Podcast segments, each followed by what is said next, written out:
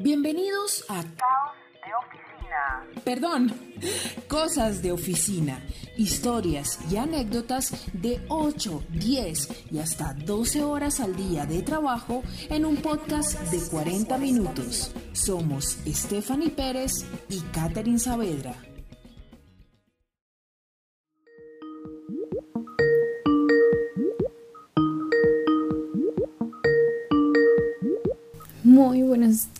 Días, estimados empleados, ¿cómo están todos? Esperamos estén muy bien. Buenos días, doctora. Doctora, ¿cómo está? Por favor, cierren sus micrófonos. El que tenga algo que decirme, hágalo por chat.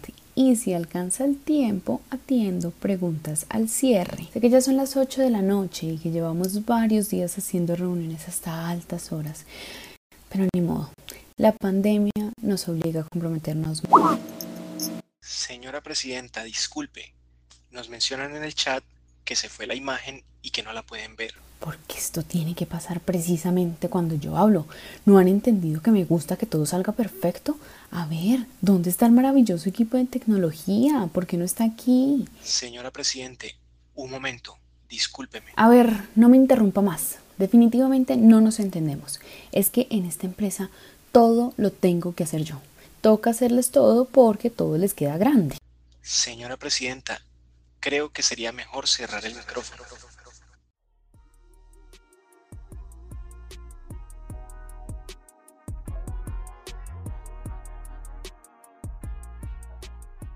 Bienvenidos a nuestro segundo capítulo del podcast Cosas de Oficina. Hoy con un tema clave, Kate. Soy líder, soy la reputación de la organización. Este programa es muy especial porque nos van a acompañar dos invitados referentes en temas de liderazgo y de reputación en Colombia. Kate, ¿cómo estás? Buenas tardes.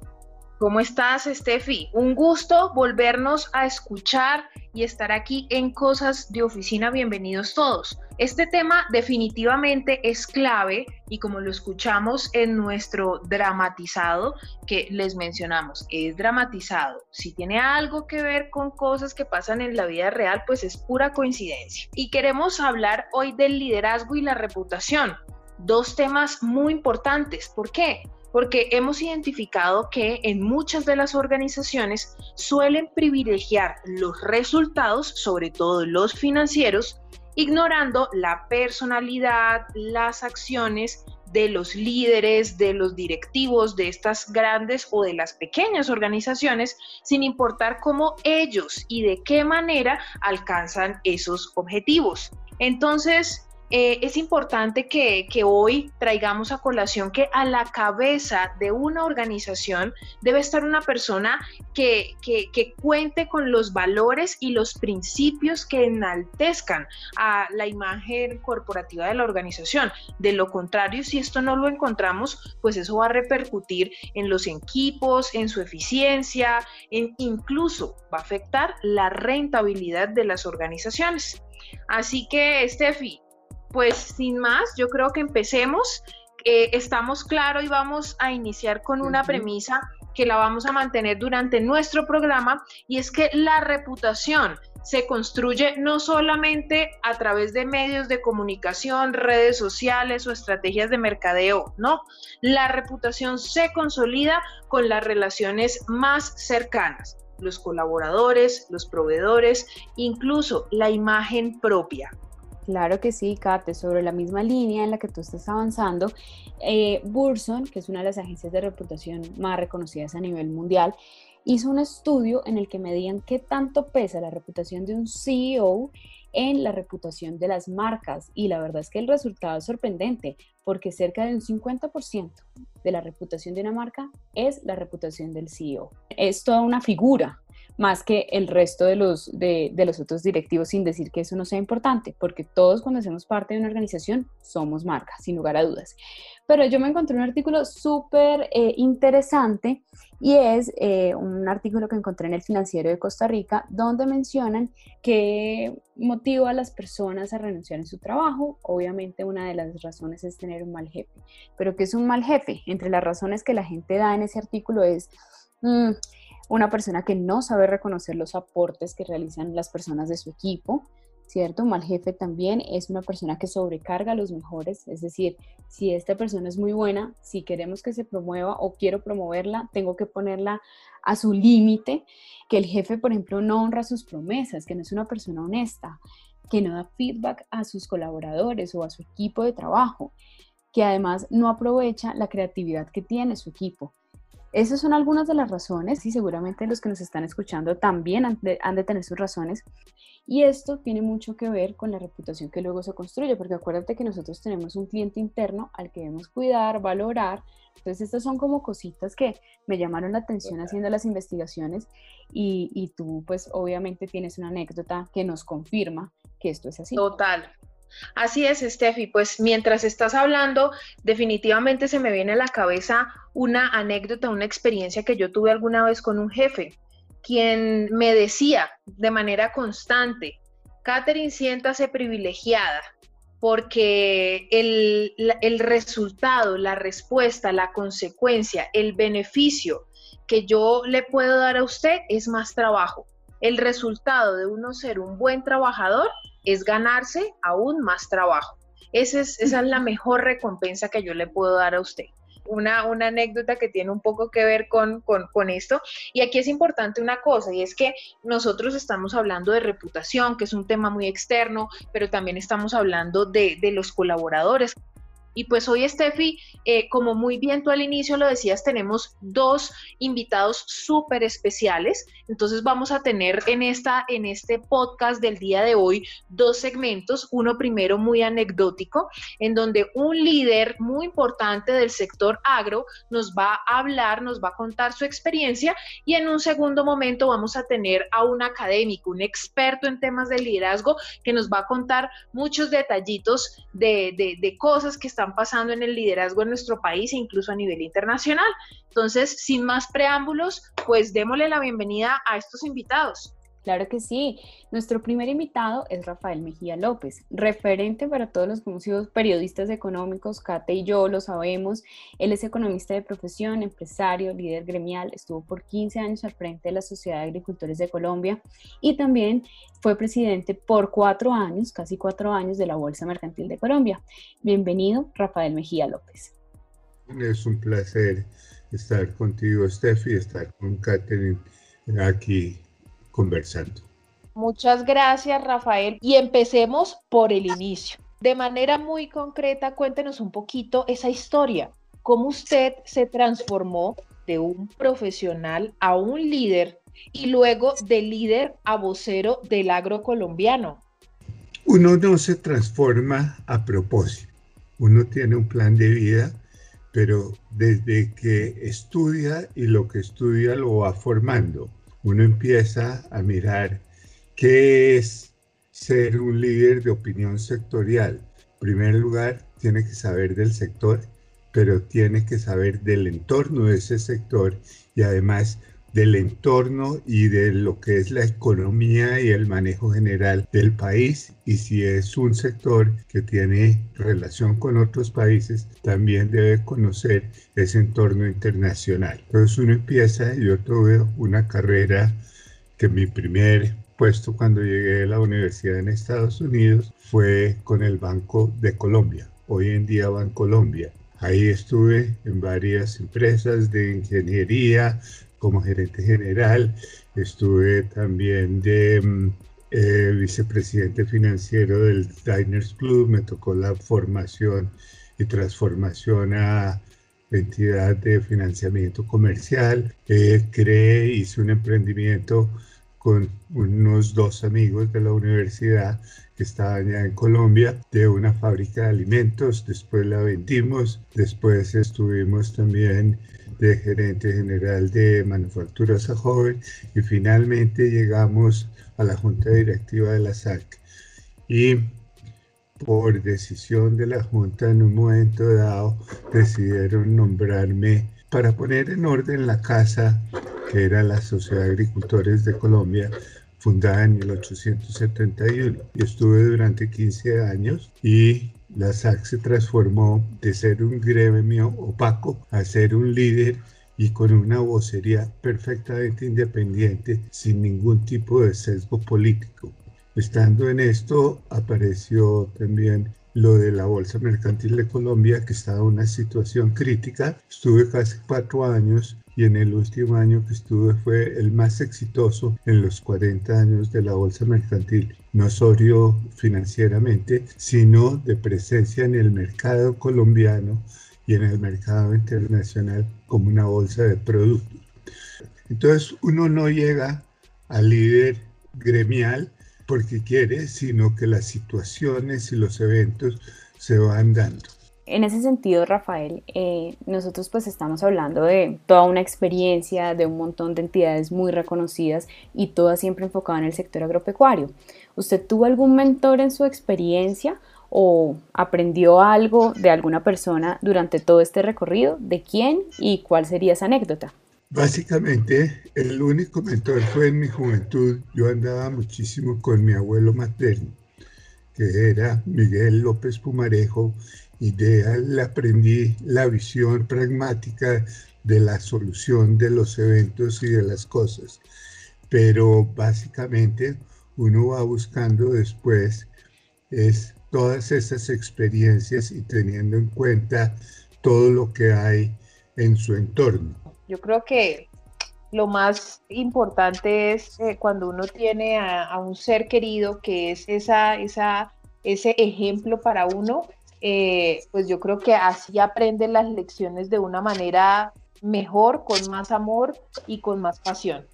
Eh, Rafael, ¿cuál es el equilibrio infaltable del que usted siempre habla que es importante tener para crecer en el ámbito profesional, académico y personal? Uno debe tener un equilibrio en su forma de ser. Hoy en día, por ejemplo, en una empresa organizada, uno tiene que tener en cuenta primero quiénes son los accionistas, quiénes son los de la junta directiva, quién es el presidente y vicepresidente de la junta.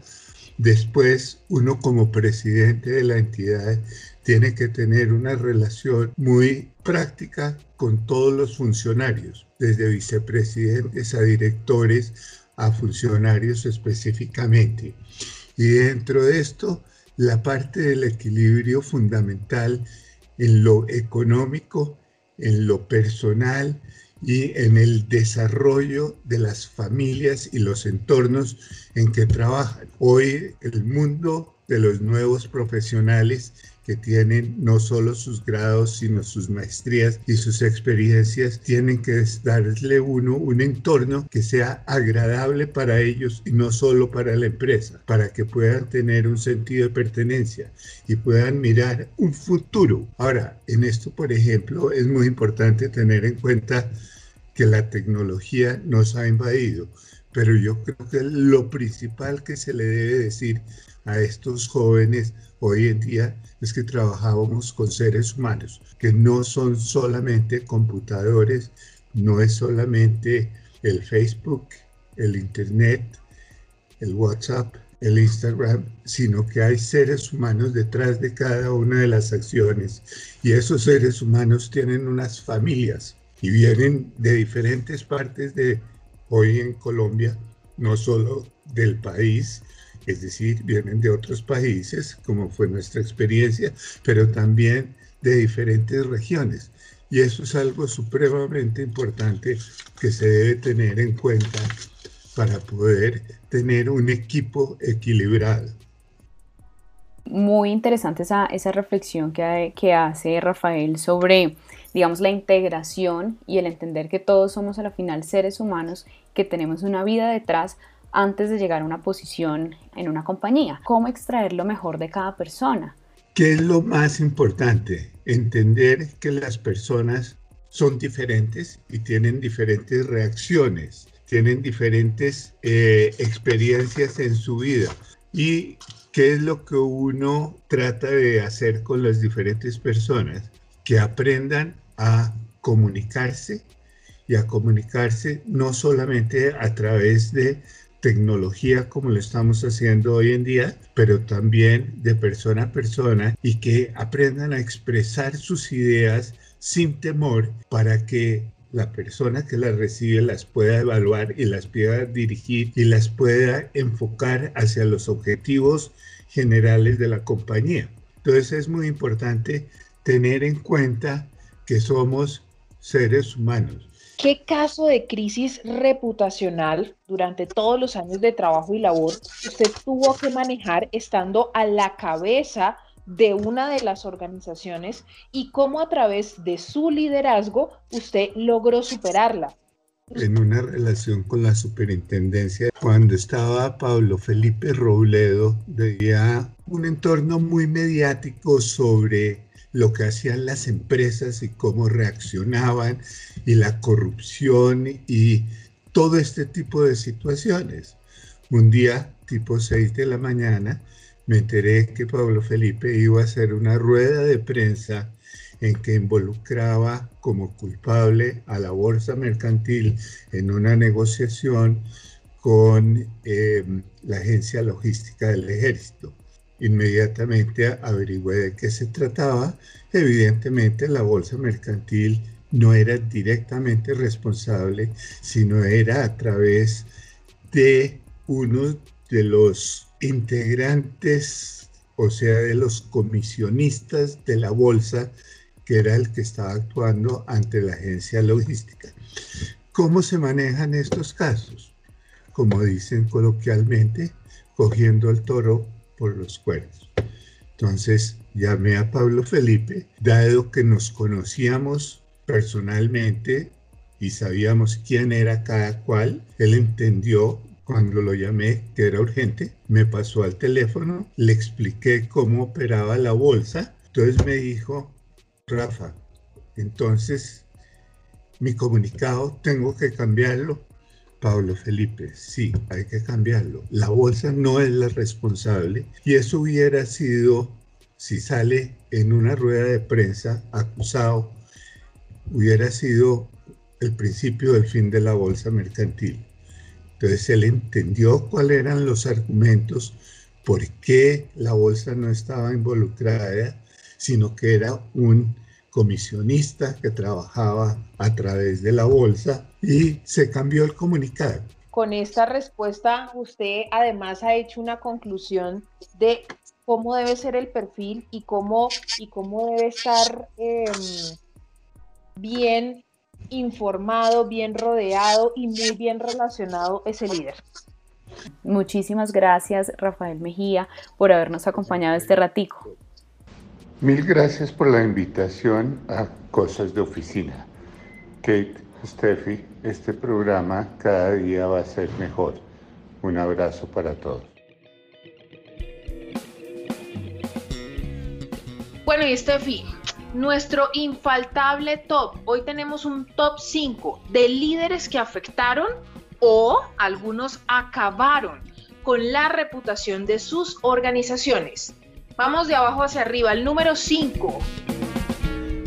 Boeing. La empresa Boeing despidió en diciembre del año pasado a su CEO, Dennis Muilenburg, porque fue acusado por el escándalo de la fabricación de la producción del avión Boeing 737 MAX, ya que se realizaron dos eh, o se llevaron a cabo dos accidentes aéreos y todo esto tiene que ver o está siendo investigado porque se dice que este presidente de la compañía pues realizó una campaña súper agresiva de reducción de costos y esto impactó en la seguridad de los pasajeros. Es importante recordar que estos dos accidentes aéreos dejaron un saldo de 346 muertos en total.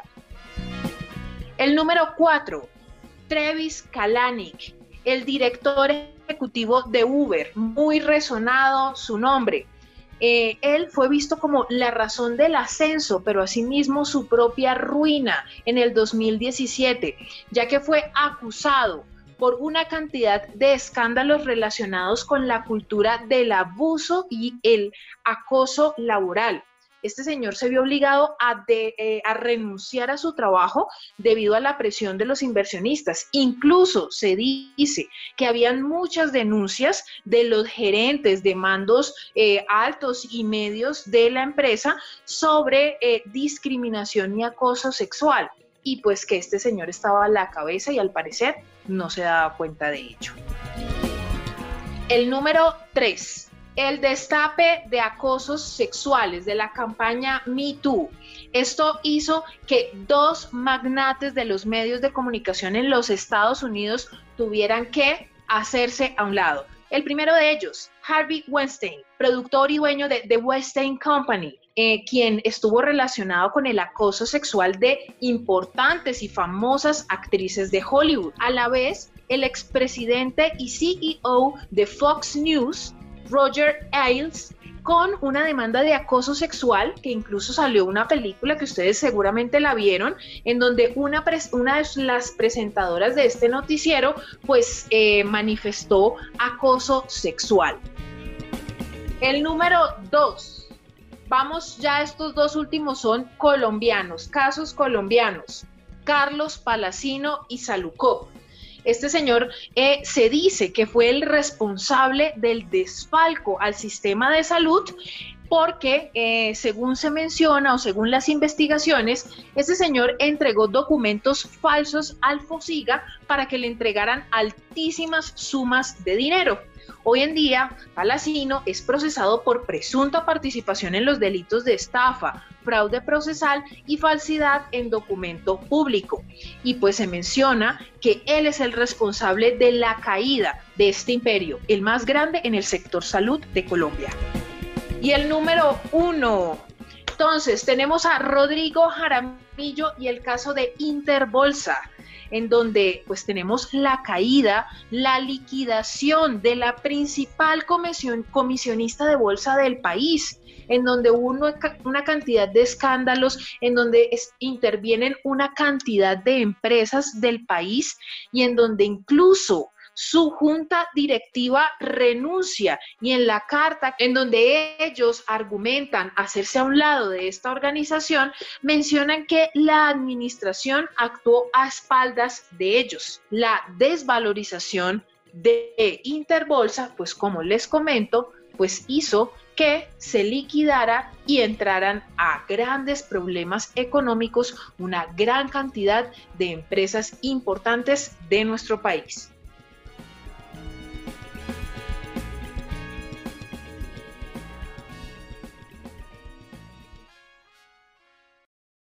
Bueno, y ahora nos acompaña Mauricio Rodríguez. Él es líder de opinión, docente de diversas materias, entre ellas liderazgo en la Universidad Externado y en los Andes, que precisamente fue en el Externado en donde Steffi y yo lo conocimos, que fue nuestro profe. Ha sido o fue director del diario Portafolio, fue embajador de Colombia en Inglaterra y siempre ha estado muy vinculado a los distintos medios de comunicación, principalmente los económicos. Y es un asesor destacado en temas de liderazgo para muchas figuras públicas. Pues Mauricio, bienvenido aquí a Cosas de Oficina. ¿Cómo está? Hola, muchas gracias por la invitación, Stephanie y Catherine. Muchísimas gracias Mauricio por, por, aceptar también la invitación y pues en esta oportunidad queremos empezar con una pregunta muy básica, pero justamente que tiene mucho que ver en este gran tema que estamos manejando el día de hoy, que es cómo el líder aporta para la reputación de la marca. ¿Qué es un líder para Mauricio Rodríguez? Un líder es una persona que deja una huella positiva en eh, la comunidad, es una persona que hace una contribución, un aporte eh, de alguna manera, en algún grado, eh, deja su, huella, ese legado en donde el eh, mundo con el que interactúa queda un poco mejor gracias a que él o ella hicieron algo, algo nuevo, algo adicional, algo distinto. Y para mí el liderazgo siempre tiene una connotación positiva. Liderar es servir, esa es la definición de las miles que hay. La que más me gusta es la que eh, habla del liderazgo como una contribución, como un aporte, como un servicio que le presta uno a la comunidad desde cualquier actividad. Eh, hace unos segundos precisamente estábamos hablando con Rafael Mejía y él nos hablaba sobre la importancia de atar el liderazgo y la reputación en un momento de crisis. ¿Cuál cree que es la clave para que el liderazgo aporte realmente a la reputación de una organización, por supuesto, de una manera positiva. Y queremos que usted nos comparta si recuerda algún caso. Yo creo que el líder, ante todo, tiene que ser una persona íntegra, tiene que ser ejemplos a seguir, tienen que ser eh, modelos inspiradores y tiene que partir esta conducta de un eh, comportamiento ético eh, absolutamente impecable. Eh, y yo creo que vale la pena recordar que la esencia del liderazgo, el liderazgo es posible, nace y se desarrolla en eh, el mundo de la ética. Un liderazgo que no sea ético no es verdadero liderazgo. A veces la gente es muy relajada, muy laxa con el tema de la ética, de la integridad, y para mí es condición sine qua non. ¿no? La ética es el oxígeno donde nace y se desarrolla el liderazgo. Entonces la integridad se vuelve absolutamente esencial. Y la integridad es mucho más que cumplir la ley. La integridad es asegurarse que en la conducta de cada uno de nosotros eh, respetemos a los demás, seamos sensibles a los demás, seamos consistentes entre lo que eh, predicamos y lo que aplicamos, eh, ser íntegro es eh, un eh, mandato, una obligación muy ambiciosa, pero para mí absolutamente esencial de liderazgo. Y sin esa conducta ética, la reputación, por supuesto, no tiene sentido. A veces las empresas o las personas tratan a punta de imágenes, de frases, de percepciones, de mercadeo, ¿no? De proyectar una buena reputación. y la verdad es que la reputación solamente puede basarse es en esa conducta impecable. Como eh, decía uno de los grandes pensadores que, más eh, me gusta a mí, un gran filósofo, Kant, en uno de sus imperativos eh, morales, uno siempre debe actuar pensando en que cada uno de sus actos sea digno de convertirse en un bello recuerdo. Bello en el sentido que va más allá de la estética, que incluye la ética cada una de las conductas de las empresas y de las personas sean una contribución, volviendo a, la definición de liderazgo, un aporte positivo. Entonces, yo sí aprovecho esta pregunta para que quede claro que la reputación no es algo que se mercadea, la reputación es algo que se gana día a día con una conducta impecable. Y más en estos tiempos de, de crisis, en donde no solamente hay que cumplir la ley y y tener una, un código ético, etcétera, sino hay, hay que ir más allá. Hay que ser solidario, hay que ser compasivo, hay que ser generoso, hay que ser bondadoso. Y yo creo que eso es algo, hay que ser empático. Es eh, un tema absolutamente clave en estos momentos de, tantas dificultades. Entonces, eh, yo invito a, a, que sí, pensemos en la reputación, crearla, conservarla, pero en una definición más amplia de reputación, que vaya más allá de simplemente tener un, un buen nombre eh, porque es una marca poderosa o reconocida o porque es un líder inteligente, él o ella. Y yo creo que hay muchos ejemplos eh, en el mundo. A mí personalmente me gusta mucho, eh, yo sé que es un personaje controversial para algunos, pero a mí personalmente me gusta mucho Bill Gates, porque me parece que no solamente es un gran empresario, un gran emprendedor, un gran innovador, sino porque es un gran filántropo y ha donado gran parte de su fortuna eh, y ha dedicado eh, buena parte de su riqueza a encontrar eh, soluciones a los problemas de salud del mundo y está, por ejemplo, hoy en día muy dedicado al, COVID-19. Y yo creo que ese es un, ejemplo de, de, buena reputación merecida, no solamente como emprendedor, sino como persona que aporta al bienestar del planeta entero, porque miles de millones de dólares los ha dedicado a, a, a causas nobles. Yo, creo que es un buen momento para que se ponga a prueba esa reputación en el sentido más, más bello, más amplio, más generoso de la palabra.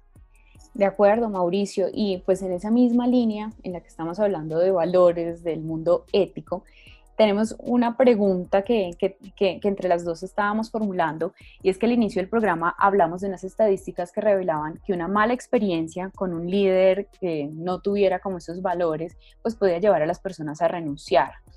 Entendemos el colaborador como un cliente interno. ¿Por qué debería luchar un líder de estas dos cosas? ¿Por el cariño o el respeto de la gente? uno debe tener buenas relaciones interpersonales, por supuesto, y debe haber un buen ambiente de trabajo, y el eh, jefe, él o ella, debe ser eh, una persona amable, cálida, respetuosa, pero en la oficina estamos dedicados a trabajar, no a ser amigos. Yo en eso tengo una clara división entre mis relaciones profesionales y mis relaciones personales. Y yo creo que mm, cuando se mezclan indebidamente eh, esas relaciones personales, cuando se va más allá de cierto grado de intimidad, eh, y no hablo de relaciones sentimentales necesariamente, simplemente cuando se pasa esa frontera de, mantener algunas diferencias que son convenientes y necesarias en el trabajo, eh, las cosas salen mal, las cosas salen mal, eh, y Stephanie, y, y, yo sí creo que uno en el ámbito laboral, repito, puede, debe ser amable, cálido, respetuoso, pero la vida privada es privada y, la vida personal es separada de la vida profesional. Nunca mezclen lo personal con lo profesional, que mantengan cierta prudente distancia. Y volviendo al tema de la reputación, la reputación personal y la reputación de una marca y la reputación de una empresa depende de esa conducta. Y crear una buena reputación tarda muchos años, muchos, muchos años, muchos esfuerzos, muchos sacrificios, mucha pilera, pero perder esa reputación de una marca, de una empresa, de una persona, eh, tardan segundos. Y la reputación finalmente es el único activo que tenemos los seres humanos que está totalmente bajo nuestro control. Nosotros sí podemos controlar nuestra reputación, la nuestra y la de las marcas y las empresas que dirijamos. Eh, y esa reputación finalmente es lo más valioso que podemos eh, eh, aportarle a nuestros hijos, el, buen nombre, la honra de, su padre, de su madre y en las organizaciones también. Muchas gracias, súper contundente eh, su respuesta. Y bueno, pues nosotros queremos, con toda esta coyuntura en la cual estamos pasando, eh, usted proponía en una, en una reciente columna que salió publicada que no debe existir un paso atrás a la normalidad eh, de, cómo era todo eh, antes del COVID-19. ¿Usted a qué se refiere con esa eh, afirmación? Sí, esa fue una columna que publiqué hace algunas semanas en el periódico El Tiempo, una invitación a no volver a la normalidad, entre comillas, en forma de un discurso a los graduandos.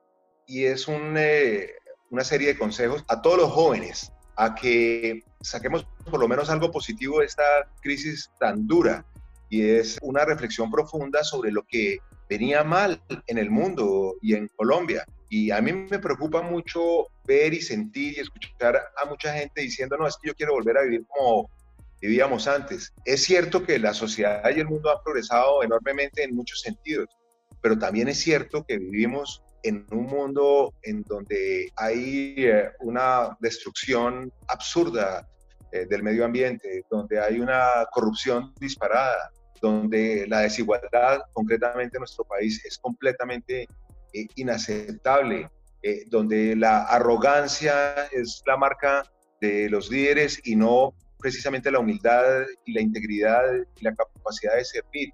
Entonces, básicamente lo que yo estaba sugiriendo y sugiero en esa columna y en esta conversación con ustedes es que aprendamos de esta experiencia tan dura para cambiar eh, conductas eh, a fondo. ¿Ustedes qué piensan, Caterine y Pues Mauricio, desde mi punto de vista, me uno a varias de las cosas que tú dices. De hecho, pues es el cambio que Kate y yo presentamos en la primera emisión de este Cosas de Oficina y es el hecho de renunciar durante una pandemia, porque sí tenemos una posición privilegiada, pero porque también creemos que podemos contribuir desde nuestro conocimiento, nuestra experiencia y con las ganas de aprender muchísimo más a poder construir eh, algo distinto y algo diferencial. Entonces, creo firmemente en eso y yo creo que lo que esto nos demuestra es que podemos demostrar de qué estamos realmente hechos y también como, como ver cómo irnos uniendo con, uniéndonos con los demás para lograr esos propósitos de comunidad. Me gusta del podcast de ustedes el, el, nombre de cosas de oficinas, de llevar ideas a, a las oficinas, eh, a la gente que está trabajando porque me preocupa mucho que en las oficinas noto a mucha gente muy aburrida, muy frustrada, muy desmotivada, cansadas del maltrato de, sus jefes, cansadas de, la rutina, cansadas de, la falta de sensibilidad, de propósito superior en, en muchas empresas y parece que cosas de oficina podría llevarle precisamente a la gente que está en las oficinas buenas ideas para, para trabajar mejor, para vivir mejor, para que la oficina no sea esa cosa tan aburrida que, en la que se ha convertido, que no sean aburridas, porque es que no pueden ser aburridas, no deben ser aburridas, porque es que nos pasamos demasiado tiempo de nuestra vida entre una oficina para que sea una experiencia tan aburridora y tan ingrata. Eh, la vida es una sola, es un ratico, como dice Juanes, y uno no puede perder la vida asustado, aburrido, aguantándose a jefes irrespetuosos. Ese es el objetivo de este podcast. Uno es darle voz a aquello que nos pasa a todos los que estamos en un ambiente oficinero, que estamos en, en, organizaciones, en este caso ahora pues ya desde las casas, pero seguimos en un ambiente laboral, dar voz a cosas que parecen normales, que parecen muy simples, pero que, que, que, que, calan en la vida de las personas y que incluso influyen eh, no solamente en su desarrollo profesional, sino en su vida personal. Me parece bueno, pero, yo le mantendría los dos nombres, si me permiten aquí la sugerencia. Caos y cosas de oficina. Es que me gusta la idea de caos. Total. ¿Sabe por qué me, gusta la idea de caos? Porque es que sí, hay cosas que son caóticas. Mire, y les voy a decir cuál. A mí una de las que más me impresiona del caos de las oficinas es eh, el irrespeto generalizado. ¿Qué cantidad de gente maltratada en las oficinas? Por amor a Dios, ¿qué está pasando? O sea, ¿cómo se le ocurre a un jefe, él o ella, insultar a la gente, agredir a la gente, ser ofensivo con la gente, usar groserías, palabras soeces por ningún motivo. Una cosa es ser exigente, cosa que me parece muy bien y debemos ser exigentes, no a la improvisación, no al chamboneo, no a la mediocridad, pero a mí, gracias a Dios, en mi larga eh, y variada vida profesional, jamás, nunca un jefe me levantó la voz, jamás un jefe me eh, habló con, en términos de grosería, jamás me sentí yo agredido personalmente, pero noto a mucha gente y me escribe mucha gente hablando de maltrato en, las oficinas y muchas formas de maltrato, de discriminación. Esa cosa me parece absolutamente caótica, me parece absolutamente inaceptable e intolerable. Yo le he dicho a mis hijos, eh, eh, a mis dos hijos, eh, que jamás, por ningún motivo, por favor, sean tolerantes con el irrespeto y el maltrato. Jamás. Si, algún ejemplo, el día que alguien nos insulte, que alguien les grite, que alguien se refiere a, ellos en términos oeces, en vulgares, groseros, etcétera, cojan, abran su cajoncito y se lleven su lápiz y su libreta y se vayan para donde sea.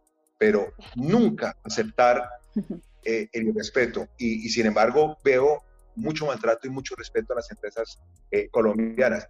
Una empresa en donde no haya un respeto, que no vengan aquí a hablarme a mí de que de su gran marca y que su gran reputación, si dentro de sus oficinas están irrespetando a sus propios empleados y son condescendientes o tolerantes con jefes que irrespetan. Un jefe que irrespeta por muy buenos los resultados que tenga, por muy impresionante su hoja de vida, es totalmente inaceptable. Muchas gracias Mauricio por todos tus comentarios, enseñanzas, aportes. Han sido supremamente valiosos para hoy en este programa en donde hemos querido atar y hemos querido traer a colación dos ítems súper importantes de las oficinas, el líder y la reputación. Un abrazo, muchas gracias. Stephanie y Caterine, mil gracias por esta invitación a compartir algunas ideas en caos y cosas de oficina y suerte, éxitos en eh, su emprendimiento y cuenten conmigo para todo lo que se les ofrezca.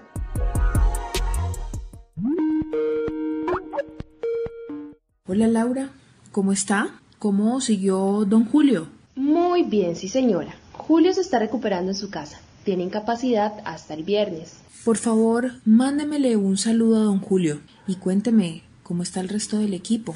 Todo en orden, el equipo y sus familias sanas. Ya coordinamos para cumplir con las entregas. Estoy considerando que es muy importante seguir incentivando el cumplimiento de todos los protocolos de bioseguridad. Deberíamos hacer unas reuniones periódicas con los diferentes equipos de trabajo. Así ellos, en conjunto con la alta dirección, pues tienen la oportunidad de escuchar, de hacer preguntas, de resolver inquietudes.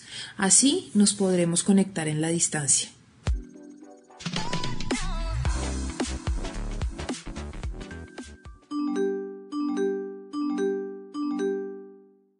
Muy bien, muy buenos días, muchas gracias. Creo que estamos todos. Vamos a iniciar puntuales. Como saben, esta reunión es muy importante porque en nuestra organización debemos tomar decisiones para enfrentar la crisis económica que nos tiene esta pandemia. Desde la alta dirección nos encantaría escuchar sus ideas, escuchar sus propuestas, porque queremos que juntos definamos la estrategia de cómo salir adelante. Mariana, por favor cuéntenos cómo se va a desarrollar esta estrategia. Buenas tardes a todos, muchas gracias, ¿cómo están? Bueno, pues les cuento que desde hoy hasta el próximo mes estaremos construyendo un banco de ideas con todos sus aportes. Los invito a que seamos creativos, a que revisemos cómo podemos bajar costos evitando al máximo sacrificar nuestro valor agregado o incluso arriesgar la estabilidad laboral de la gente. Así que bienvenidos todos sus aportes, los escuchamos. Tenemos diferentes herramientas y mecanismos para pago. Bajemos las proyecciones. Abramos nuevos canales de venta. ¿Y qué tal si hacemos una campaña de mercadeo a favor de los productos colombianos? Fabriquemos nuevos productos de pandemia. Un CEO reputado es aquel que se muestra proactivo, que comparte sus ideas, que se involucra con su gente, sus aliados y está abierto a escuchar.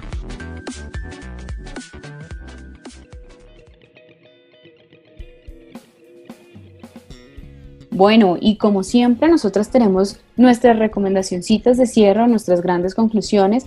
Hoy lo vamos a hacer con las 10 características con las que cualquier persona puede identificar si el líder de la organización o el líder del equipo está o no aportando a una buena reputación empresarial.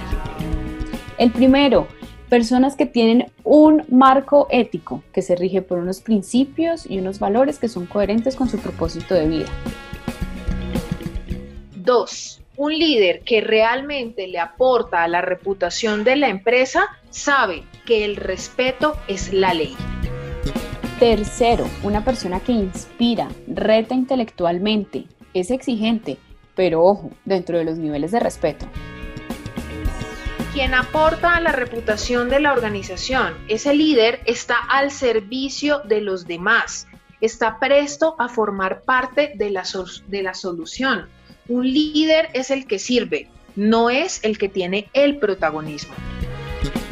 Quinto, el que mantiene buenas relaciones al interior de la organización, con el contexto nacional e internacional dependiendo del negocio en el que se mueve. Estefi, para este punto número 5 es muy importante cuando hablamos de todos los stakeholders que tengamos en cuenta y es el relacionamiento con la prensa, con los periodistas. Un, un CEO o un presidente de una organización debe tener una muy buena relación con ellos, debe ser cercano, debe ser amable, porque pues son medios de comunicación quienes tienen en sus micrófonos la posibilidad de aportar o a destruir directamente a la imagen de nuestra organización. Sexto, revisa, evalúa si ese jefe, tu jefe o tú si eres jefe, buscas dejar huella, una huella positiva, sin generar sobresaltos en la vida personal y privada de las personas. Séptimo, no busca ofender a los demás con sus comentarios, busca establecer una construcción colectiva. Octavo, esta me parece súper clave, Steffi. Revisa, revisa, revisémonos a nosotros mismos si somos coherentes entre lo que se dice y lo que se hace. Perfecto, vamos con el noveno, el equilibrio. Equilibrio entre la vida económica o profesional, la vida laboral, la vida familiar y sobre todo el crecimiento profesional y personal. Y finalmente, tú como jefe o revisa a tu jefe. La clave para que aporte a la reputación es que sean empáticos y solidarios.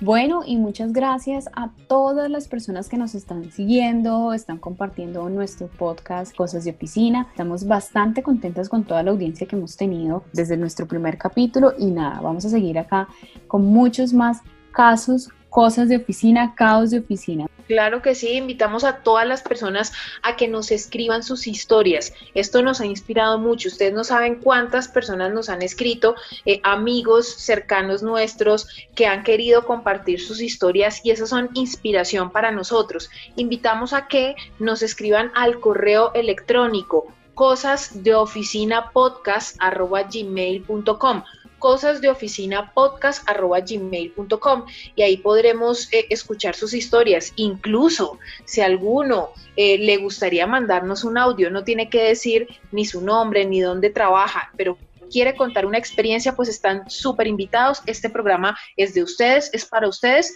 Muchas gracias, Steffi, por este programa. Y nada, entonces nos vemos dentro de 15 días. Igualmente, Kate, muchas gracias. Chao. Ciao!